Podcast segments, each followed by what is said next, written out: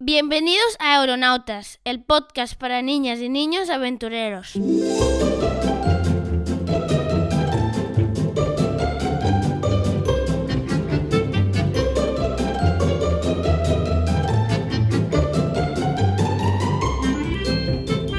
Hola, ¿cómo estás? Yo soy Alia.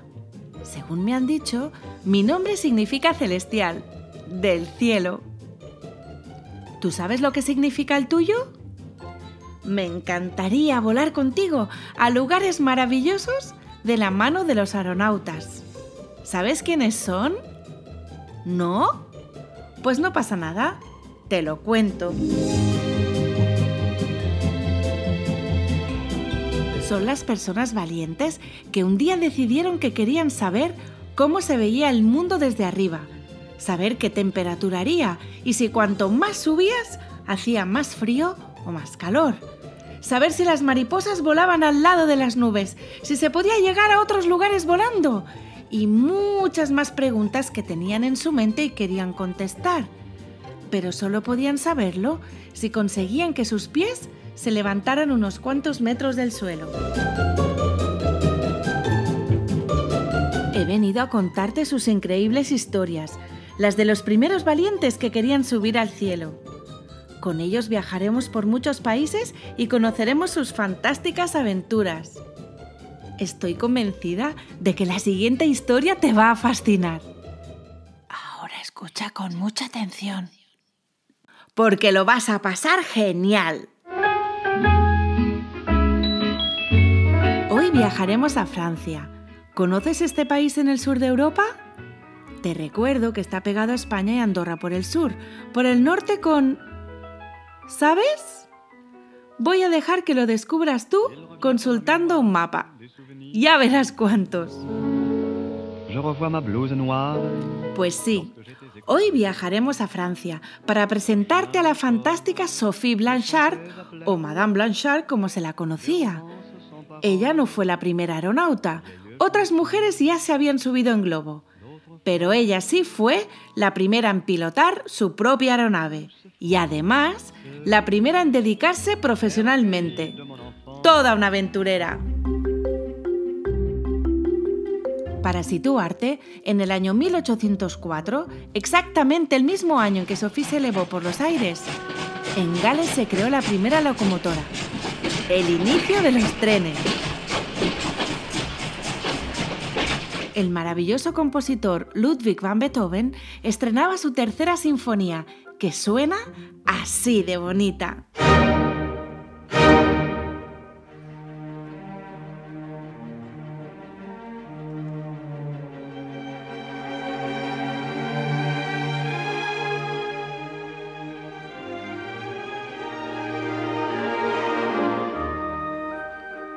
Cuando Frederick Schiller escribió la novela Guillermo Tell. ¿Conoces la historia? La de un hombre famoso por su puntería con la ballesta, hasta el punto de poner una manzana en la cabeza de su hijo y acertar. en la manzana, claro. No muchos papás lo harían. Fue el año en el que el astrónomo Carl L. Harding descubrió uno de los asteroides más grandes y lo llamó Juno. En Francia, Napoleón era proclamado emperador.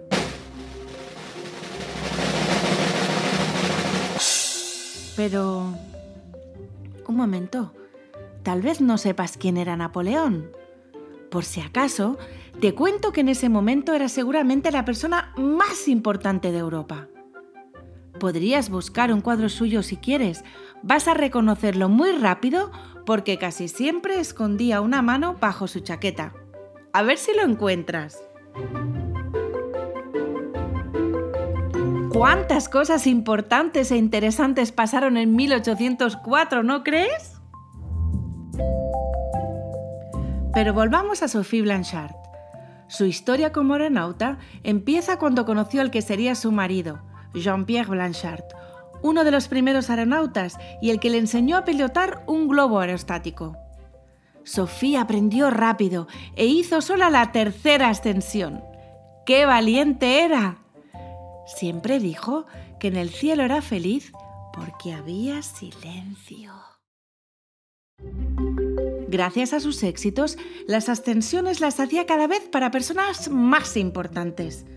Tuvo el honor de trabajar para Napoleón, tirando folletos desde el aire para anunciar el nacimiento de su hijo.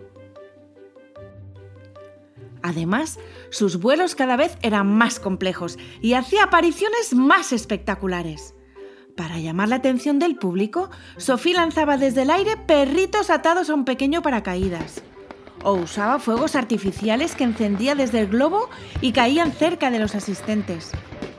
Tenía que ser algo fascinante y mágico en ese momento. Piensa que no había tele, ni videojuegos, ni pelis, nada de nada. Con todo lo que te estoy contando, Sophie Blanchard fue un personaje muy famoso en aquella época. La gente corría a ver sus espectáculos a todas partes.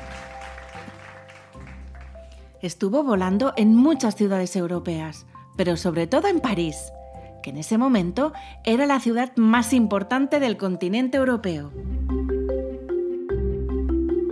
Todas las historias tienen algo triste y nuestra heroína no fue una excepción. Un día con mucho viento decidió volar con pirotecnia. Solo subir unos pocos metros y chocó con algunos árboles. Y por si no fuera poco, los fuegos artificiales incendiaron el gas que llevaba el globo y lo dejó a la deriva, hasta que chocó con el tejado de una casa.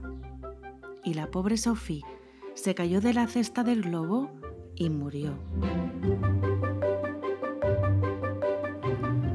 Nosotros la recordaremos siempre como una increíble aventurera, la primera mujer en trabajar profesionalmente pilotando una aeronave. Por cierto, ¿has visto la película Los aeronautas?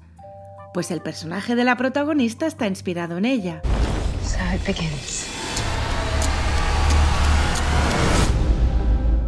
Y más recientemente la escritora Linda Donn escribió la novela The Little Balloonist. Up there is where I have found the greatest happiness. Acabo de descubrir que la cineasta Jen Sachs está preparando una película. Se va a titular The Fantastic Flights of Sophie Blanchard.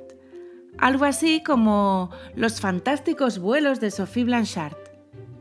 Va a ser una peli de animación, es decir, de dibujos y yo no me la voy a perder. ¿Y tú? Y es que fue tan importante que hasta Julio Verne le dedicó su propio homenaje, mencionándola en su libro Cinco Semanas en Globo. Es por todo esto que te he contado que solo se me ocurre decir ¡Bravo, Sofía! Y hasta aquí mi historia de hoy. Espero que te haya gustado.